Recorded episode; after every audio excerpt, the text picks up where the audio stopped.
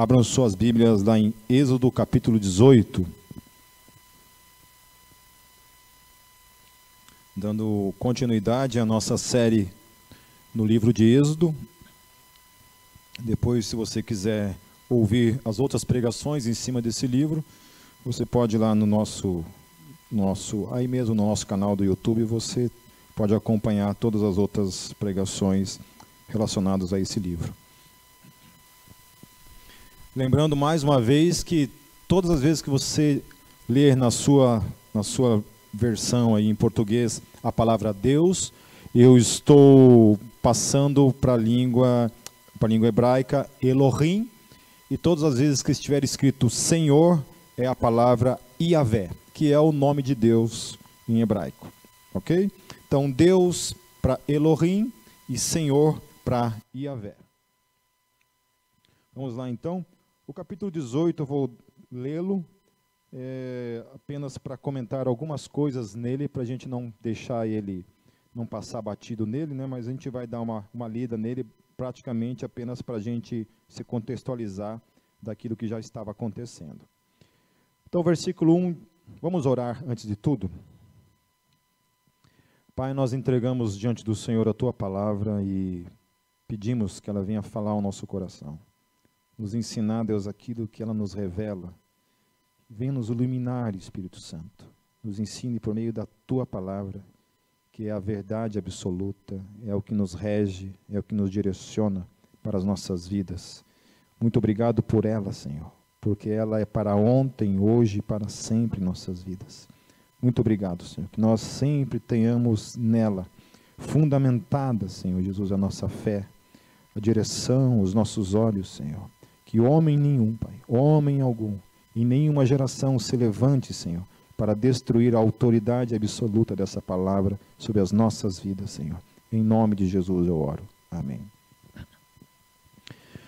Nos, nos tempos como nós temos vivido hoje, é, essa minha oração é mais do que nunca necessária. Nós temos muito cuidado com qualquer profeta, pastor, qualquer líder que nasceu, que nasça, ou, ou que, que nasceu ou que venha a nascer nesse mundo, que queira trazer sobre a palavra de Deus, que a sua opinião, a sua palavra, qualquer posicionamento que essa pessoa tem no nível teológico, querer colocar a opinião dele como autoridade acima das escrituras sagradas, essa pessoa tem que ser considerada uma anátema, ok? Um herege e tem que ser realmente descartado de ter uma opinião dentro do reino de Deus. Essa é a minha palavra para uma situação que todos sabem que aconteceu essa semana na internet. Amém? Nem eu, nem um anjo, nem ninguém jamais poderá colocar a palavra pessoal, qualquer discurso acima da autoridade da Bíblia Sagrada. Amém? A minha opinião não me interessa. Nós podemos divergir em questão à interpretação, em questão a, a, posicionamentos teológicos relacionados à palavra de Deus, mas jamais eu devo descartar aquilo que está ali dentro. Obviamente que nós temos que fazer uma exegese, para isso a gente, a gente tem os teólogos que fazem toda uma pesquisa, né, uma leitura, uma discussão teológica em cima do texto, mas nós temos que continuar discutindo o texto né, e jamais descartar esse texto, as suas dificuldades, porque de repente esse texto não se ajusta ao tempo que a gente está vivendo, a alguns comportamentos que hoje estão, estamos lidando no dia a dia. E é muito perigoso qualquer pastor, qualquer teólogo que se posiciona de modo liberal, considerando que a Bíblia é, de alguma forma, um livro passado e que nós temos que reatualizá-lo em seu discurso. Tá certo? Então, assim, realmente nós temos que tomar muito cuidado com isso. Amém? Então, assim, eu sempre falo isso e vou repetir, e Deus me dê graça para repetir isso até o fim dos meus dias nesse mundo. Que eu não fui chamado, nenhuma autoridade nesse mundo, nenhum pastor, nenhum líder foi chamado para ensinar algo novo. Eu não fui ensinado, fui chamado para ensinar algo novo para ninguém. Eu fui chamado para ensinar as mesmas coisas que a igreja tem ensinado nesses 21 séculos de história. Amém? Todos nós. Nós temos já a revelação das Escrituras e ela está ali para nos reger. Obviamente que tinham coisas culturais que diziam respeito àquele, àquele momento, àquele contexto. Né? Mas tomar muito cuidado quando vai diferenciar aquilo que é cultural daquilo que realmente é doutrina, daquilo que realmente é absoluto na palavra de Deus, especialmente em relação à nossa sexualidade, que é algo terrível que está sendo cada vez mais destruído. Até mesmo os conceitos de homem, mulher, macho e fêmea está sendo destruído por essa geração, por essas ideologias que estão surgindo aí, e isso tem adentrado na igreja e muita gente tem abraçado isso, inclusive ensinado isso, que hoje é um outro tempo e que nós temos que rever o nosso posicionamento em relação à nossa sexualidade. Aí sempre eu fico com aquela pergunta, né? Quem é o PIP para afirmar o que é e o que não é nas escrituras sagradas, relativo ou absoluto, certo? Tem que tomar muito cuidado com isso. Então, o melhor que tem mesmo é colocar no debate, colocar em discussão essas questões, para realmente a gente ver até onde o que essas pessoas têm falado por aí realmente resiste ao debate e ao crivo da Bíblia Sagrada.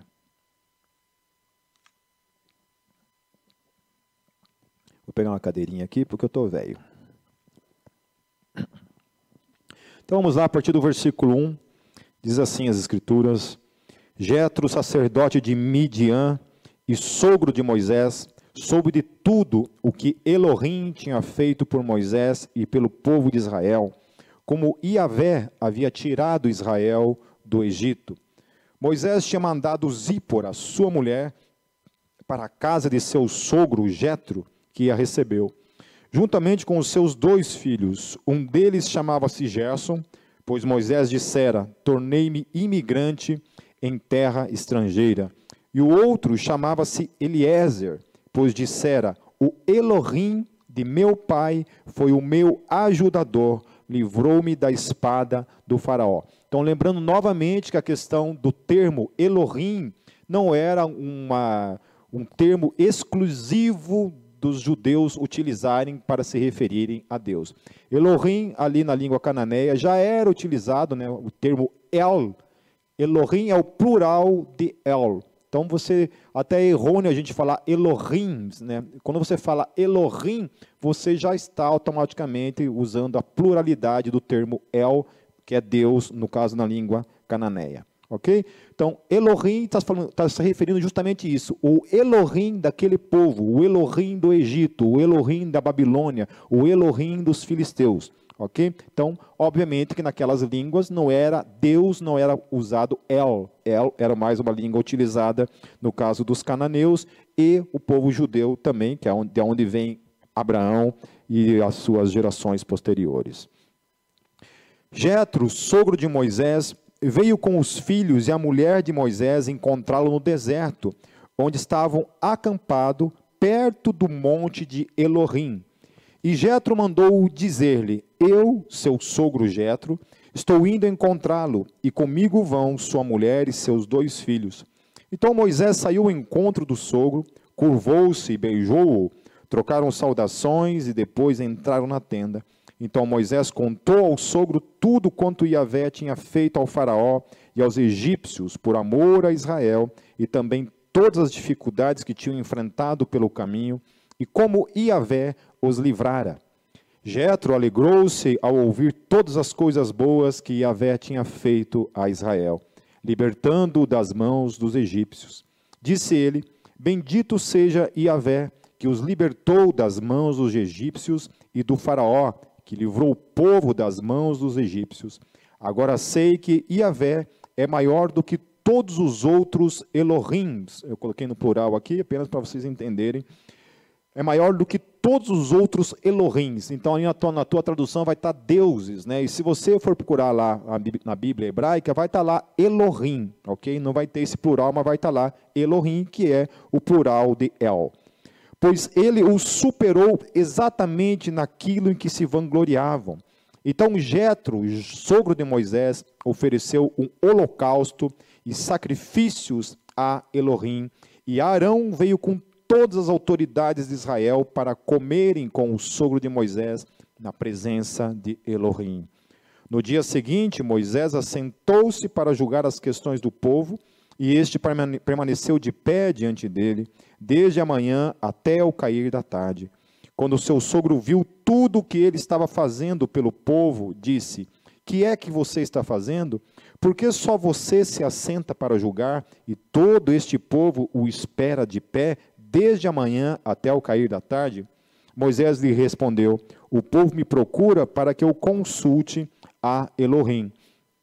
Toda vez que alguém tem uma questão, esta me é trazida, e eu decido entre as partes, e ensino-lhes os decretos e leis de Elohim. Respondeu-lhe o sogro de Moisés: O que você está fazendo não é bom.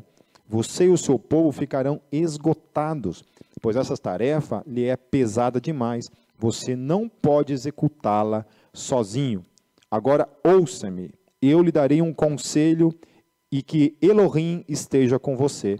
Seja você o representante do povo diante de Elohim e leve a Elohim as suas questões. Oriente-os quanto aos decretos e leis, mostrando-lhes como devem viver e o que devem fazer.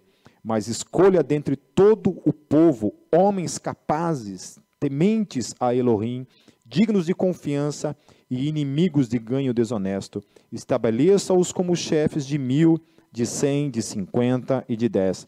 Estarão e eles estarão sempre à disposição do povo para julgar as questões. Trarão a vocês apenas as questões difíceis, as mais simples decidirão sozinhos. Isso tornará mais leve o seu fardo, porque eles o dividirão com você. Se você assim fizer, e se assim Elohim ordenar, você será capaz de suportar as dificuldades, e todo este povo voltará para casa satisfeito. Moisés aceitou o conselho do sogro e fez tudo como ele tinha sugerido. Escolheu homens capazes de todo Israel e colocou-os como líderes do povo, chefes de mil, de cem, de cinquenta e de dez. Estes ficaram como juízes permanentes do povo. As questões difíceis levavam a Moisés, as mais simples, porém, eles mesmos resolviam. Então Moisés e seu sogro se despediram e este voltou para a sua terra. Então, aqui no capítulo 18, a gente tem uma, uma orientação clara né, da parte de, da parte de Jetro, sogro de Moisés, em relação a essa questão da, da liderança de Moisés. Né? Moisés estava muito atarefado, tomando conta né, de tudo sozinho como líder, dando orientação. Ele era basicamente o sacerdote, aquele que buscava a Deus, que buscava a orientação de Deus para todo o povo. Então, ele estava realmente carregando aquelas milhares de, de pessoas sob a responsabilidade do seu cuidado, do seu juízo, do seu pastoreio. E aí vem toda essa orientação da parte do seu sogro para que ele dividisse essas tarefas. Né? Então, aqui já começa nesse primeiro momento de liderança histórica de uma grande nação, de um grande povo, a orientação clara que veio por meio de Jetro, mas eu creio que Deus usou a vida de Jetro para dizer isso, que você não pode fazer tudo sozinho. E não é a vontade de Deus que nenhum servo dele fique sobrecarregado. Amém? Nós temos que ter tempo para tudo. Amém? Então, se eu não tenho tempo para minha esposa, eu só tenho tempo para trabalhar, alguma coisa está errada comigo. Eu estou sobrecarregado e eu tenho que dar um jeito de me organizar em relação ao meu tempo. Se eu me dedico somente ao ministério e não me dedico a outras coisas, alguma coisa está errada comigo. Então a gente sempre tem que trabalhar na nossa vida cinco áreas de prioridades na nossa vida. A primeira é Deus. Se eu não tenho tempo para Deus, eu tenho tempo para tudo, mas não tenho tempo para Deus, alguma coisa está errada na minha vida. Eu preciso ter tempo para orar, ter tempo para ler a Bíblia, ter tempo para me dedicar a Deus. Eu estou falando de Deus, não estou falando de outras coisas. É a Ele, ao teu, ao meu, ao nosso Criador. A segunda coisa é que nós temos que ter tempo para a família. Temos que ter tempo para a esposa, temos que ter tempo para os nossos pais, temos que ter tempo para os nossos filhos, temos que ter tempo para nos dedicarmos à nossa família. Se nós não temos tempo para a nossa família, alguma coisa também está errada na nossa vida. E por isso que muitos casamentos se acabam, porque dão prioridade a outras coisas e não para a família. A terceira coisa que todos nós precisamos trabalhar, correr atrás do alimento. O alimento não vem em casa, então, claro que nós temos que trabalhar, porém, tudo tem o seu tempo, há tempo de trabalhar e tempo de estar em casa com a família, tempo de buscar a Deus e tempo para trabalhar. A quarta coisa é que nós temos que ter um ministério na nossa vida, nós temos que servir a Deus em algo. Eu não sei, quando eu falo servir a Deus, não, não estou falando necessariamente dentro da igreja, fazendo alguma coisa dentro do, né, da, da, do culto, da reunião, mas nós temos que ter tempo para Deus, para servir a Deus em algo, né, seja na faculdade, seja na rua, seja na internet, fazendo alguma coisa para o reino de Deus, seja no ministério de intercessão, orando pelas pessoas, como missionário, como evangelista de rua, eu não sei, mas cada um de nós tem que priorizar um ministério na nossa vida também. E temos que ter tempo para um ministério. Não é somente ministério, mas temos que ter tempo para servir a Deus com algo. E a quinta coisa é também ter um tempo para a gente. Né? Um tempo de dedicarmos a nós também. É o tempo que você vai jogar o teu futebol, você vai pescar, ou você vai dormir, vai ler um livro, vai passear, vai fazer aquilo que você gosta, né? Andar de bicicleta, alguma coisa. Amém? Então todos temos que ter tempo. E aqui o que estava acontecendo é que fatalmente Moisés não estava tendo tempo para mais nada a não ser servir os outros, a não ser fazer coisas para os outros. Então não é o chamado de Deus para as nossas vidas. Nós temos que delegar as coisas, dividir tarefas na nossa vida. Então essa primeira lição que todos nós temos que aprender. Né? Para todo mundo isso serve.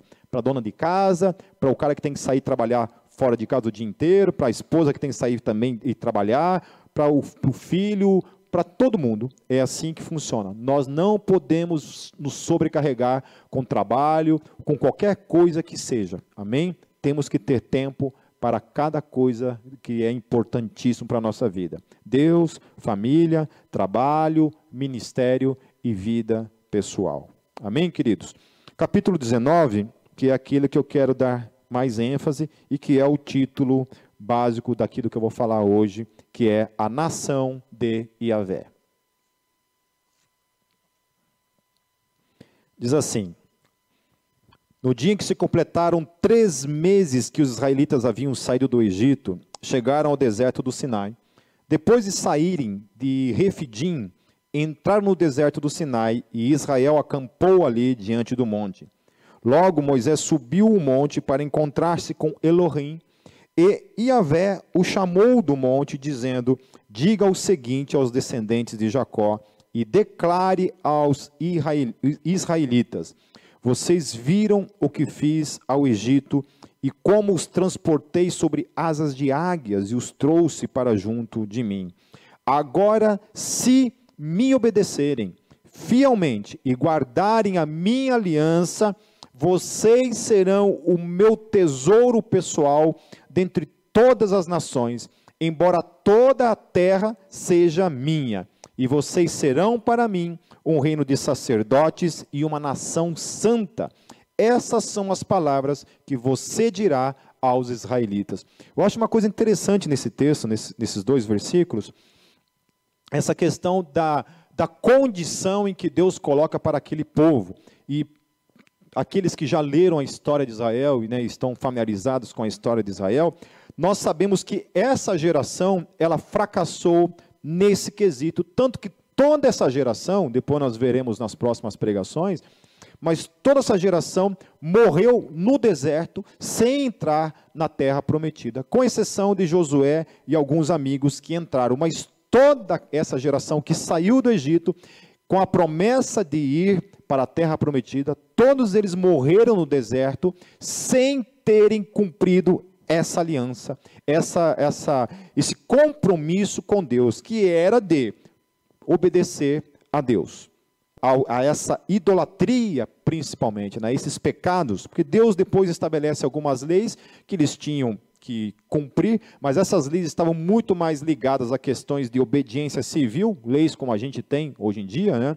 Todos nós vivemos num mundo, num universo que temos leis aí civis para cumprir, né, que Deus estabelece depois. Mas além disso, o grande problema de Israel estava justamente ligado à questão da murmuração e à questão da, da idolatria, que foram coisas pesadas. Em Deus, Deus diversas vezes teve que trazer juízo sobre eles e destruí-los, matá-los. Né? E a gente vê que depois vem os reis né, e os profetas que profetizam nesses períodos, eles são, o, o reino do norte depois é levado né, cativo, depois o reino do sul também é todo ele levado cativo para a Babilônia, só o reino do sul volta de lá para Jerusalém, e, é, e depois é chamado de Israel, né, que é a tribo de Judá, e os levitas e a tribo de Benjamim. Somente essas três são restauradas, todas as outras demais dez tribos, todas elas são levadas para o cativeiro, e aí elas se misturam com todos os povos pagãos, e nunca mais aquelas, aquelas tribos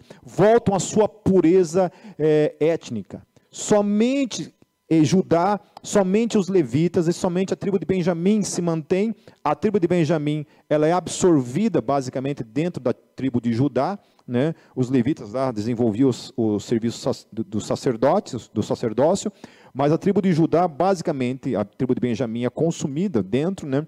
E se torna então Israel que a gente vê, né? E aí essas tribos, as outras tribos que são levadas cativos, cativas, basicamente quando elas retornam, retornam, elas se tornam aqueles chamados de samaritanos. O que são os samaritanos? Os samaritanos nada mais são do que aquelas dez tribos que se misturaram com nações pagãs e aí virou aquela mistureba então, né, de judeu com pagão e aí eles nunca mais voltaram à sua pureza étnica. Somente então os, os, da tribo de Judá e os levitas e da tribo de Benjamim que voltaram né, desse, dessa, desse tempo de exílio e voltaram com a sua pureza e continuaram então a história de Israel. Então, aqui a gente vê isso, que eles não conseguiram cumprir essa aliança. Então, vamos avançar aqui para a gente entender esse, esse conceito que Deus está estabelecendo sobre, sobre Israel e que nós mais tarde vamos nos tornar essa realidade. Então vocês serão o meu tesouro pessoal dentre todas as nações. Então, obviamente que hoje em Cristo Jesus não, não existe mais bandeiras, não existe mais território. O reino de Deus não é mais feito de bandeiras. Não existe uma nação com uma bandeira é, com uma língua, que essa é a nação de Deus. Né? Então, aqui nesse caso, obviamente que Israel era a nação de Yahvé, mas chega no contexto do Novo Testamento, é um outro conceito. Né? É uma nação de pessoas de todas as línguas, tribos e nações, mas a nação de Deus chama-se igreja, chama-se filhos de Deus. É, somos nós, nós somos a sua nação. Então vocês serão o meu tesouro pessoal dentre todas as nações, embora, olha só o que Deus fala, embora toda a terra seja minha, tudo é dele. Todas as nações, mesmo aquelas que estão afundadas na idolatria, no politeísmo, mesmo elas pertencem a Deus, são dele. A terra é dele. Todos os seres humanos que vêm à existência só vêm à existência por um decreto de Deus, por uma ordenança de Deus. Ninguém vem à existência, ninguém deixa de existir sem a soberania de Deus atuando sobre tudo e sobre todos. Amém. Então toda a terra pertence a Ele, porém tem aqueles que são separados, que são somente dele, que é o tesouro pessoal, o texto está dizendo. Amém? Nós somos esse tesouro pessoal de Deus. Toda a terra é dele, mas dentro de toda a terra existe aquele povo que é o tesouro pessoal dele, que pertence a ele. Ele fala também: vocês serão para mim o reino de sacerdotes. Então não era somente a tribo de Levi, ainda que ali já estava sendo separado a tribo de Levi para o sacerdócio, toda aquela nação estava sendo chamada para ser um reino de sacerdotes, de pessoas que buscavam a Deus, de pessoas que seriam essa ponte entre Deus e esse mundo. E uma nação santa, uma nação que pertencia a Deus, de um povo que era santo. Essas são as palavras que você dirá aos israelitas. Então Deus ordena isso é o que vocês vai falar para eles. Amém? Então a gente sabe que Israel não cumpriu isso, que do contrário, Israel não se manteve fiel a isso. Por que, que não se manteve fiel a isso? Por causa do coração humano. É. Ou seja, se não é a graça, meus queridos, se essa condição aqui for trazida para mim e para você, nós somos incapazes de cumprir isso, nós também, nos dias de hoje. Então eu queria ler um texto paralelo a isso, que é o texto de 1 Pedro, no capítulo 2, a partir do versículo 7. 1 Pedro é uma coisa interessante, porque ele vai tratar sobre essas mesmas verdades para mim e para a tua vida. diz assim, a partir do versículo 7. 1 Pedro capítulo 2, a partir do versículo 7.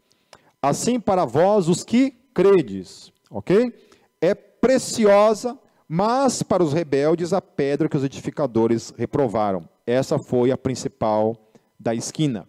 E uma pedra de tropeço e rocha de escândalo para aqueles que tropeçam na palavra, sendo que desobedientes, para o que também foram destinados. E aí é o que é interessante no versículo 9. Mas vós sois a geração eleita, o sacerdócio real, a nação santa, o povo adquirido, para que anuncieis as virtudes daquele que vos chamou das trevas para a sua maravilhosa luz.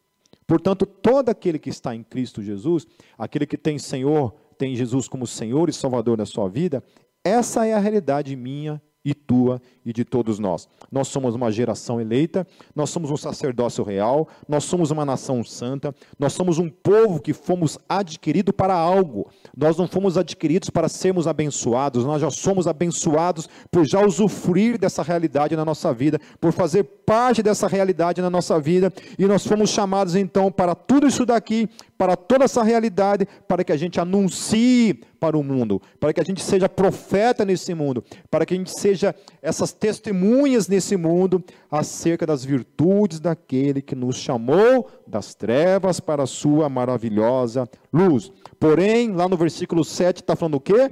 Os que creem. Essa é uma realidade para os que creem. Então não mudou a realidade que a terra pertence ao Senhor, Todos os povos pertencem ao Senhor, mas somente é dele, é o seu tesouro pessoal, a sua nação santa, feita de quê? De sacerdotes, sacerdócio real. Nós somos esse sacerdócio real. Estamos nesse mundo para declarar, para proclamar as virtudes de quem? Daquele que nos chamou da onde? Das trevas. Então ninguém antes de Cristo estava na luz. Era bom, tão enganoso essas pessoas que pensam que de alguma forma, porque elas são boazinhas, porque elas fazem coisas boas, elas vão de alguma forma adquirir algum favor para Deus.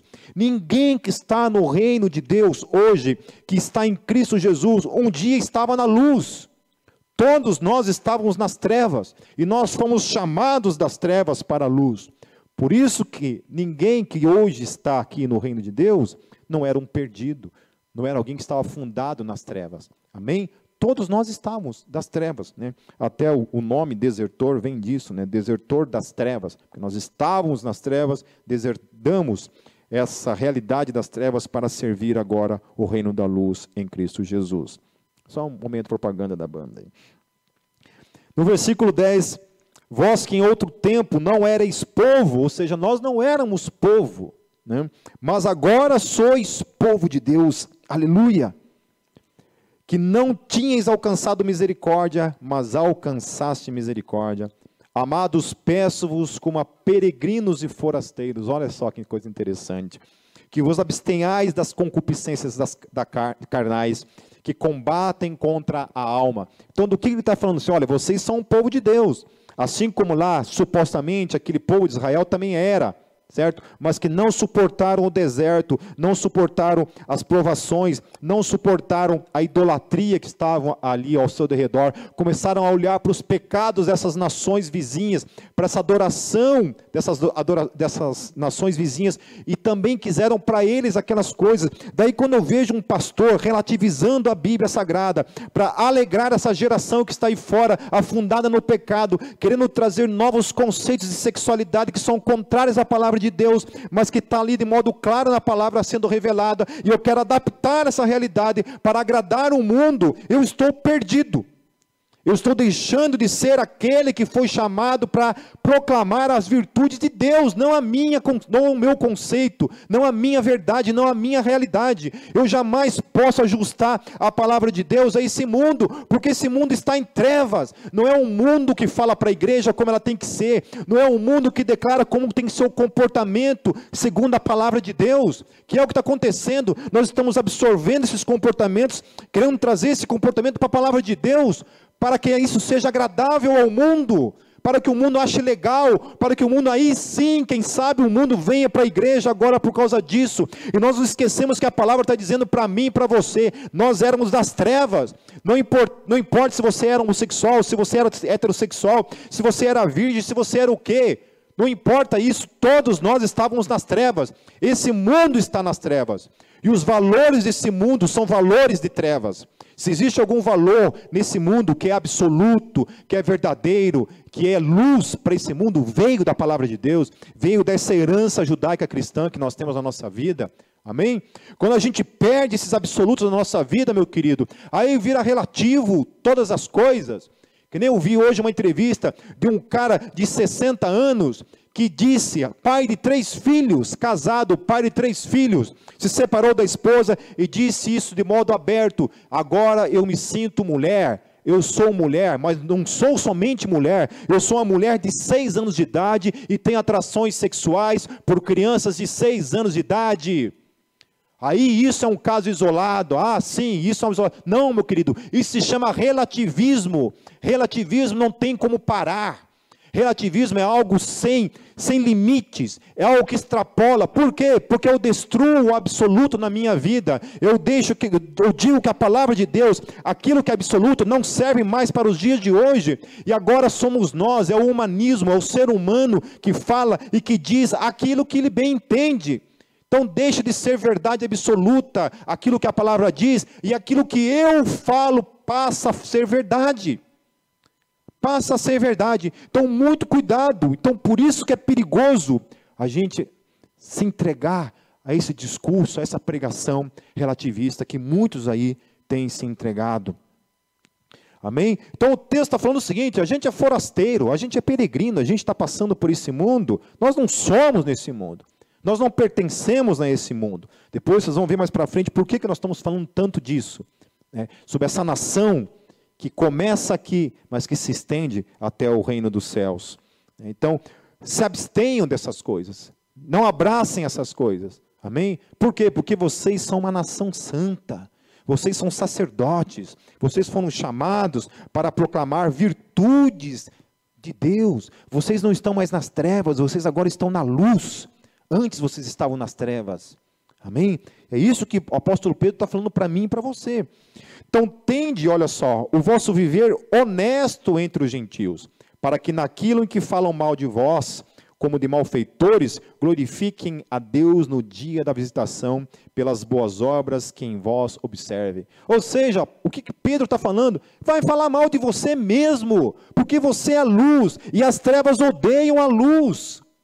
O Senhor Jesus disse isso: vocês serão perseguidos por causa do meu nome.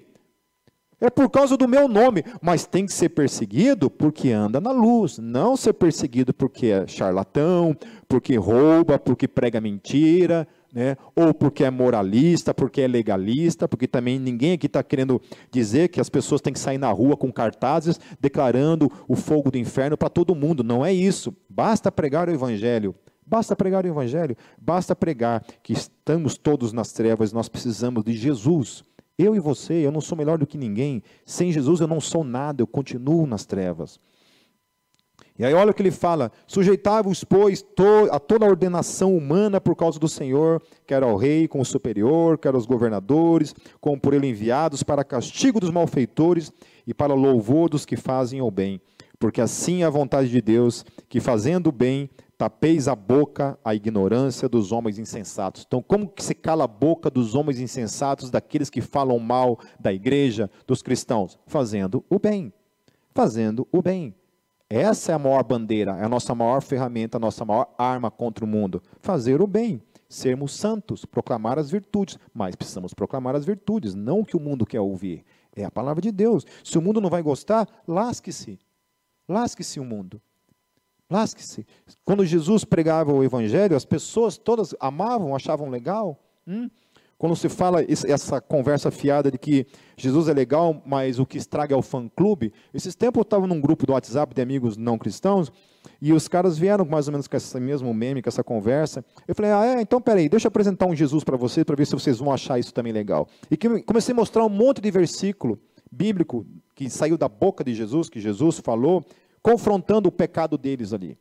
realidade com relação ao inferno, em relação à sexualidade, em relação ao ir e não pecar mais. Né? Ah, não, mas esse de Jesus aí eu não gosto. É exatamente isso. Tá vendo? Então, esse Jesus legal é um Jesus assim, é um, um pedacinho do bolo que eles pegam, né, fatiam e saem dizendo por aí esse tipo de besteira sem entender e sem terem o conhecimento da realidade do Jesus que a Bíblia revela. É aí que o apóstolo Paulo revela, o apóstolo Pedro revela, João revela, e todo, toda a Bíblia Sagrada revela acerca desse Jesus, que certamente é um Deus de amor, um Deus de salvação, um Deus de vida, um Deus que ama todo pecador, todo aquele que estava nas trevas, até porque se Jesus for amar quem não está nas, nas trevas, não sobra ninguém. Né? Porque todos nós estávamos lá. Ele precisou amar justamente aquele que estava nas trevas e trazê-los para a sua luz por meio dele. Então, como livres e não tendo a liberdade por cobertura da malícia, mas como servos de Deus. Amém? Honrai a todos, amai a fraternidade, temei a Deus, honrai ao rei. Até, até isso, né? a Bíblia fala: honre ao rei. Honre ao rei. Nas palavras de hoje, honre ao presidente. E a gente vê que até isso a ideologia nos roubou. Até isso. A gente, a gente ignora totalmente a revelação da palavra de Deus, a gente se entrega àquilo que o mundo fala, aquilo que as ideologias falam, e a gente vai lá, a gente detona o rei, a gente fala mal, a gente deseja a morte, a gente proclama a morte, a gente xinga, a gente desce mesmo. Né? A gente não tem honra ao rei. E a palavra está dizendo que tem que ter. Entendeu? Ah, mas eu não concordo. Sinto muito, meu querido. A palavra de Deus não está nem aí com aquilo que eu ou você temos como opinião em relação a ela. Quer relativizar as escrituras? Relativize, relativize mas tome cuidado com esse caminho. Amém? Vós servos, sujeitavos com todo temor aos senhores, não somente aos bons e humanos, mas também aos maus. Olha que coisa linda. Sujeite-se não somente ao teu patrão que é legal, ao teu chefe que é gente boa, que olha, um cara legal, que faz, né, que paga bem. Não. Paulo, Pedro está falando que também aos maus, aos patrões maus. Tá certo? É injusto? É. Por isso que a palavra de Deus ela vai em desencontro a esse nosso senso de justiça que muitas vezes a gente carrega em nós. Porque é coisa agradável que alguém por causa da consciência para com Deus, sofra agravos padecendo injustamente. Então, olha só o que Pedro está falando. É do agrado de Deus que você sofra. É do agrado de Deus que você sofra injustamente. Sofrer porque você merece sofrer? Não há nenhuma virtude nisso. Mas quando você sofre porque você faz o bem, porque é você é uma pessoa de caráter, uma pessoa honesta, e ainda assim você sofre, isso é agradável aos olhos de Deus. Porque que glória será esse se pecando sois esbofeteados e sofreis? Então, que glória é essa? Se você está sofrendo porque você fez uma coisa errada, que glória há nisso? Não há nada, nenhuma glória nisso. Mas se fazendo o bem sois afligidos e o sofreis, isso é agradável a Deus. Porque para isto sois chamados, pois também Cristo padeceu por nós, deixando-nos o exemplo para que sigais as suas pisadas. Então, porque Jesus sofreu, nós também fomos chamados também para viver essa vida de sofrimento e sendo tratado no dia a dia por essa vida. Amém? Então, toda teologia que proclama para você uma vida de vitória, né, sem sofrimento, só na bênção, é mentirosa e é contrária à palavra de Deus. O qual não cometeu pecado, nem a sua boca se achou engano. O qual, quando injuriavam, não injuriava. Isso é, é o comportamento de Jesus. E quando padecia, não ameaçava, mas entregava-se àquele que julga justamente, levando ele mesmo em seu corpo os nossos pecados sobre o madeiro, para que, mortos para o pecado, pudéssemos viver para a justiça, e pelas suas feridas fostes sarados, porque éreis como ovelhas desgarradas, mas agora tendes voltado ao pastor e bispo das vossas ovelhas. Aleluia e amém. Versículo 7 Alguém pode trazer água para mim, por favor? Obrigado, Léo. Ah, queria é, dar meu salve aí para todo o pessoal de Francisco Beltrão que está aqui assistindo o culto online. Nossos irmãos lá de Beltrão estão aqui com a gente hoje. É, versículo 7. Obrigado. Só tomar uma aguinha aqui.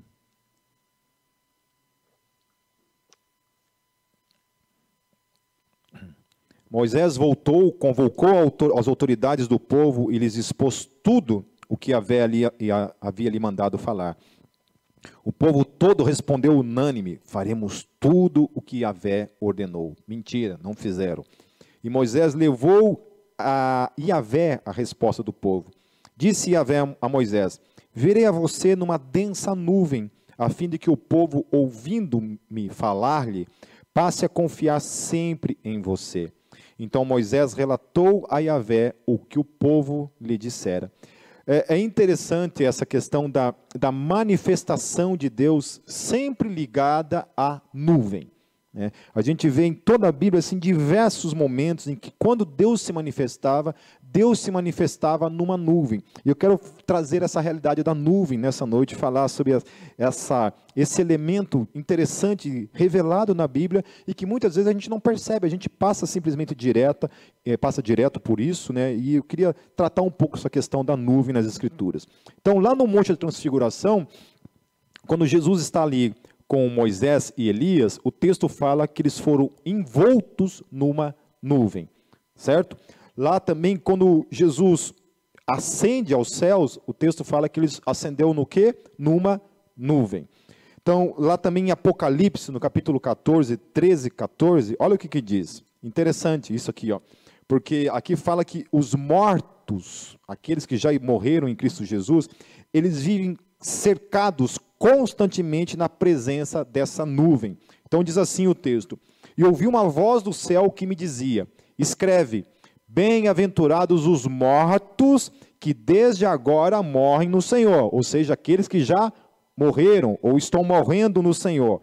Sim, diz o Espírito, para que descansem dos seus trabalhos e as suas obras os seguem. E olhei e eis uma nuvem branca, e assentado sobre a nuvem, um semelhante ao filho do homem, que tinha sobre a sua cabeça uma coroa de ouro e na sua mão uma foice aguda. Portanto, nuvem sempre significa a presença de Deus, o trono de Deus, a manifestação da glória de Deus. Foi assim ali no Monte Transfiguração, e eu acho interessante esse negócio de Jesus subir numa nuvem. Por que, que não subiu simplesmente? Por que uma nuvem? Porque é a glória, é a presença manifesta de Deus, é Jesus já manifestando a sua glória e o seu poder, subindo numa nuvem. Lá, as duas testemunhas também, lá em Apocalipse, quando elas sobem ao céu, elas sobem ao céu numa nuvem. Também, depois de ressurreto, elas também sobem numa nuvem para o céu, também significando isso, essa presença da glória de Deus que é a nuvem. Então, Apocalipse também afirma que o trono de Deus está sobre a nuvem da sua glória. Lá em Apocalipse 14, 15. E outro anjo saiu do templo, clamando com grande voz ao que estava sentado sobre a nuvem. Então, lança a tua voz, a tua foice, e cega a hora de cegar te é vinda, porque já a seara da terra está madura. Então, onde está o trono de Deus? Sobre uma nuvem. Né? Então, lá também Apocalipse 10, 1, fala de um anjo que estava revestido de uma nuvem. E vi outro anjo forte que descia do céu, vestido de uma nuvem, e por cima da sua cabeça estava o arco celeste, e o seu rosto era como o sol, e os seus pés como colunas de fogo. A Bíblia também fala que Jesus voltará no quê? Numa nuvem. Então, nuvem na palavra de Deus, toda vez que a gente olha para esse texto, principalmente de Êxodo, Deus falando que vai se manifestar numa nuvem, nuvem significa a presença de Deus, significa o seu trono, a sua, o seu trono implantado, a sua presença implantada ali, a presença do céu manifestada nesse mundo quando se manifesta, se manifesta por meio de uma nuvem. E Deus está então assentado sobre uma nuvem. Como isso é, né, a simbologia, o que isso significa em termos realmente reais, assim, nós não sabemos. Né? É o que a Bíblia descreve, descreve como uma nuvem. Né? Como é, eu não sei. Mas eu achei muito interessante essa questão da manifestação de Deus por meio de uma nuvem. Amém? Então, os, os mortos estão envoltos nessa nuvem. Né, os mortos, quando ressuscitam, sobem nessa nuvem. Jesus subiu nessa nuvem. No Monte da Transfiguração, Moisés e Elias foram envoltos nessa nuvem. E Jesus voltará nessa nuvem. Amém? Versículo 10: E Yahvé disse a Moisés: Vá ao povo e consagre hoje e amanhã. Eles deverão lavar as suas vestes e estar prontos no terceiro dia, porque nesse dia Iavé descerá sobre o monte Sinai, à vista de todo o povo. Estabeleça limites em torno do monte e diga ao povo: tenha o cuidado de não subir ao monte e de não tocar na sua base. Quem tocar no monte certamente será morto, será apedrejado ou morto a flechadas. Ninguém deverá tocá-lo com a mão, seja homem, seja animal, não viverá. Somente quando a corneta soar um toque longo, eles poderão subir ao monte. Outra coisa que eu acho interessante isso, né? Que ninguém podia se aproximar da glória de Deus. Ninguém podia entrar na presença de Deus, a não ser aqueles que ele permitia, que era quem? Moisés. É, depois a gente vê que Arão também. Mas ninguém podia entrar na presença de Deus. E nós hoje, como igreja, nós temos esse privilégio de viver o tempo todo na presença de Deus, de ter Ele habitando dentro de nós, de vivenciar já essa realidade dessa nuvem no dia a dia na nossa vida, dessa presença de Deus, ainda que seja, não na sua totalidade, né? porque a, a, gente ainda vive num corpo corruptível que não suporta realmente a glória de Deus na sua totalidade, nós morreríamos certamente, mas nós podemos vivenciar já a presença santa dele por meio do seu Espírito. Tendo Moisés descido do monte, consagrou o povo e eles lavaram as suas vestes. Olha só como tudo isso está carregado de simbolismos, de sombras que apontam para a realidade daquilo que nós hoje chamamos de igreja um povo santo, um povo consagrado, um povo separado para ser sacerdote de Deus. Amém? Um povo que usufruía da nuvem que estava ali, porém não podiam se achegar na nuvem. E hoje nós podemos nos achegar nessa nuvem. Não podíamos nos achegar e hoje a gente pode se achegar. E agora fala aqui ó, que eles tiveram que lavar as suas vestes. E isso está ligado também lá em Apocalipse 7, versos 13 a 17, que diz assim: Então um dos anciãos me perguntou: Quem são estes que estão vestidos de branco e de onde vieram? Respondi: Senhor, tu o sabes. E ele disse: Estes são os que vieram da grande tribulação e lavaram as suas vestes e as branquearam no sangue do Cordeiro. Eu acho poderoso isso, que falam que eles foram lavados pelo sangue do Cordeiro.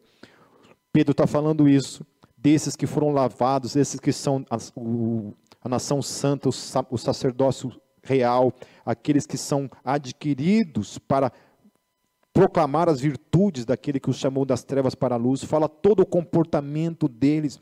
E aqui o texto está falando, esses que vieram do que? Da grande tribulação, que sofreram por causa do evangelho, porque sofreram porque eram santos, porque sofreram porque ousaram vivenciar as realidades de Deus nesse mundo e não negociar valores com esse mundo para ser agradável ao mundo, para que o mundo goste, para que a gente flexione coisas que o Evangelho não nos permite flexionar. Amém? Nós temos que ter a coragem, a, a, a decência, a honestidade de dizer para todos que nós somos pecadores, nós erramos, nós realmente erramos, mas nós erramos.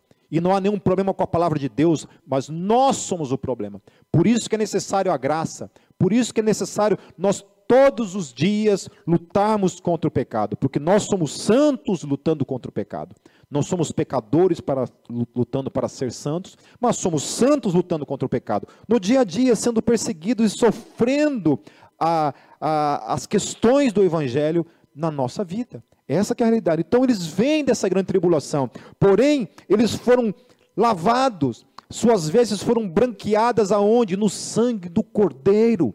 Aonde foram branqueadas? Pelas suas próprias virtudes, pelo seu comportamento, por simplesmente obedecerem a Deus? Não, foram santificados, foram lavados, suas vestes se tornaram brancas por causa do sangue do Cordeiro que foi derramado sobre as suas vidas. Porque, meus queridos, se nós dependêssemos da nossa obediência para sermos santos, nós estávamos lascados. E tanto que essa geração aqui lavou as suas vestes na sombra daquilo que seria uma realidade porém todos eles fracassaram. Somente aqueles que, pela fé, por meio da fé, têm as suas vestes lavadas em Cristo Jesus, não por seus próprios meios, mas pelas, pelo sangue de Jesus, realmente têm as suas vestes lavadas. Por isso eles estão por causa do quê? Por causa do sangue que foi derramado sobre eles. É somente por causa disso o texto está falando. Por isso eles estão diante do trono de Deus e o servem dia e noite em seu santuário. E aquele que está sentado no trono estenderá sobre eles o seu tabernáculo. Nunca mais terão fome, nunca mais terão sede, não cairá sobre eles sol e nenhum calor abrasador pois o cordeiro que está no centro do trono será o seu pastor, ele os guiará às fontes da água viva, e Deus enxugará dos seus olhos toda a lágrima. Essa é a nação de Yahvé, essa é a nação de Jesus de Nazaré, uma nação de pessoas de todas as tribos, povos, línguas e nações, ricos, pobres, de todas as cores que o ser humano que Deus criou nesse mundo, todos falando uma só língua, debaixo de um único rei, que é o Senhor Jesus, para todo o sempre. Aleluia e amém. Versículo 15, para a gente encerrar, meus queridos. Disse ele então ao povo: Preparem-se para o terceiro dia, e até lá não se acheguem à mulher ao amanhecer do terceiro dia houve trovões e raios. Uma densa nuvem cobriu o monte e uma trombeta ressoou fortemente. Todos no acampamento tremeram de medo. Às vezes eu fico pensando isso, sabe? Puxa vida. É, eu não sei quanto a vocês, mas às vezes eu tenho uns, alguns sonhos que eu, olha, acordo com uma vontade de orar, a vontade de buscar a Deus, porque a gente sonha algumas coisas assim que a gente que faz a gente estremecer mesmo, né? Estremecer. Sempre quando eu vejo essas essas revistas de testemunho de Jeová, né, que que mostra assim as pessoas Jesus voltando, todo mundo assim feliz, alegre, né, levantando as mãos, eu fico pensando comigo assim, alguma coisa está errada aí nesse negócio, né? Porque eu tenho certeza absoluta que eu, o dia que acontecer, eu vou querer cavar um buraco e me esconder. Por medo, tremor. O mínimo é se prostrar de joelhos, colocar a boca no pó, diante da glória do Cordeiro. Por temor a Ele. Por isso eu não entendo pessoas que supostamente veem Deus, veem anjo, que nem vê passarinho, e não estremece, não cai de joelho, não tem, sabe, normal. É igual ver um sabiá, assim. O cara vê o anjo, é igual ele ver um sabiá, assim. Não tem nada, não acontece nada. Não tem arrepio, ele não cai de joelho no chão, ele não cai de boca no chão, nada. Está tudo sossegado. Há algum problema nisso daqui. Porque quando Deus manifesta realmente a sua presença, eu já experimentei na minha vida a glória de Deus manifesta. Já experimentei isso. Eu posso dizer com todas as palavras do mundo, meus queridos. Às vezes em que eu experimentei isso, eu achava que eu ia morrer. Eu estremeci de medo, achando que Deus ia me matar. Eu tive que falar para Deus: Deus, chega, para, porque você está me matando. Que eu achava que eu ia morrer. Entende? Essa é a presença de Deus.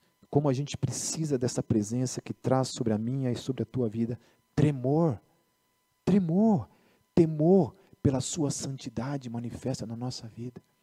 Nós precisamos dessa presença manifesta que traga sobre mim e sobre vocês impresso a santidade de Deus.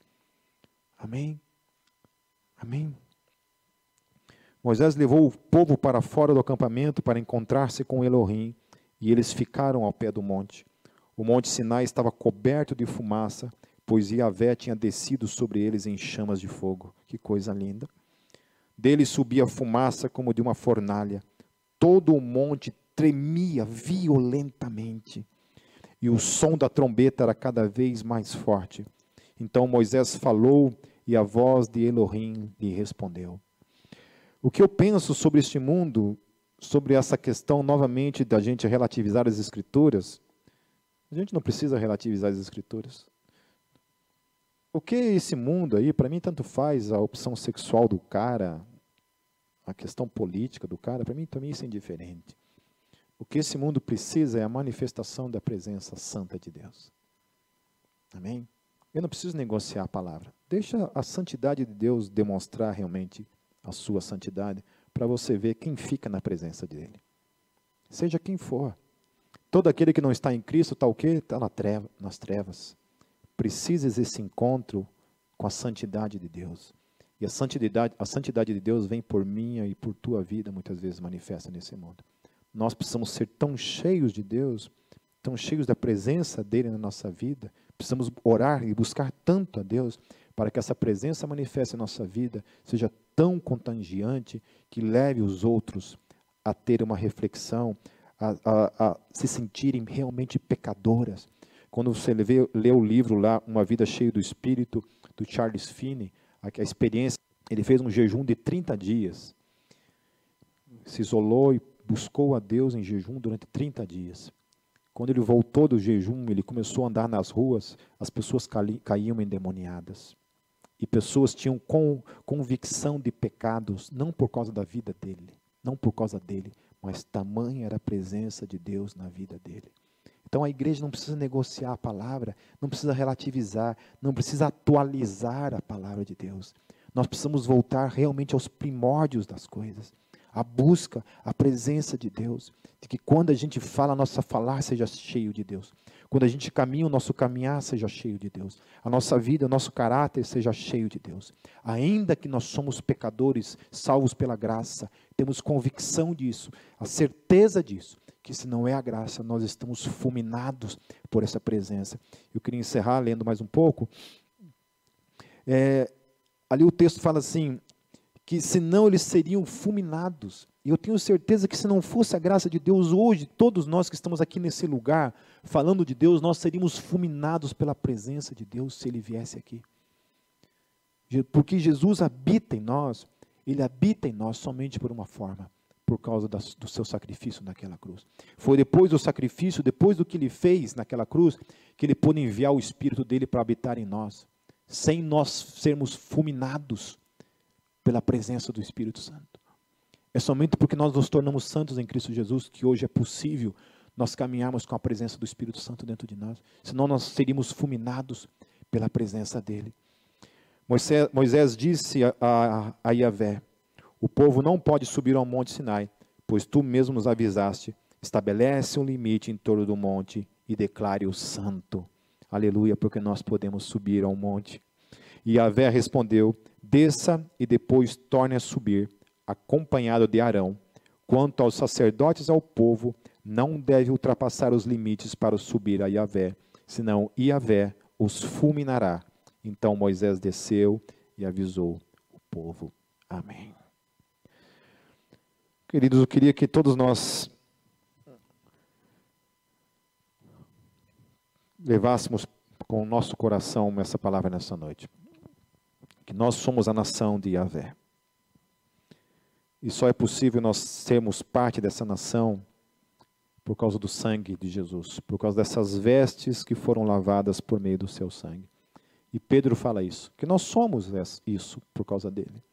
Não é um mérito nosso, não é um mérito meu nem de, de ninguém. Isso vem dele. E nós fomos chamados para proclamar as virtudes dele, não o que nós achamos, não os nossos ajustes culturais.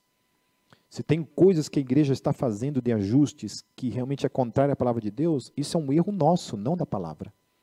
Não é a palavra que estava errada, somos nós que continuamos errando. Nós precisamos nos voltar à palavra, às verdades absolutas da palavra, para que nós não pequemos contra Deus. Porque esse é o nosso chamado. É o chamado de sermos perseguidos pelo mundo, de sermos odiados pelo mundo. É isso que a palavra fala, e Deus sagrada disso, que a gente seja perseguido por fazermos o bem, por sermos pessoas compromissadas com a palavra de Deus, com o absoluto da palavra. Amém, meus queridos? Amém? Que possamos viver mais na presença da nuvem da glória de Deus nas nossas vidas. E que a santidade de Deus em nossas vidas possa ser o maior instrumento de convicção de pecados, não somente em nossas vidas, mas na vida de todos que a gente tem a graça de caminharmos e sermos testemunhas. Vamos orar. Senhor, eu te glorifico pela tua palavra nessa noite. E que ela nos constranja, Senhor. Nos constranja a viver em santidade, Senhor. A usufruir, Senhor. Realmente, Deus, esse compromisso, esse privilégio de sermos parte dessa aliança, dessa nação santa, desse sacerdócio real, desse povo chamado para proclamar esse privilégio de sermos testemunhas. E livra-nos, Senhor Jesus, de toda a relativização da tua palavra, de todo abandono à autoridade dela sobre as nossas vidas, a luz revelada nela para nossas vidas. Que o Senhor nos ajude, que o Senhor nos livre de todos os lobos, todos os falsos profetas, todos aqueles, Senhor Jesus, que são que vem trazendo um novo evangelho, Senhor. Que o Senhor nos livre, Senhor. Nos livre. Livre essa geração, Senhor. Venha, Senhor, e socorra essa geração, Senhor, livrando-os de todo esse mal. Em nome de Jesus eu oro. Amém.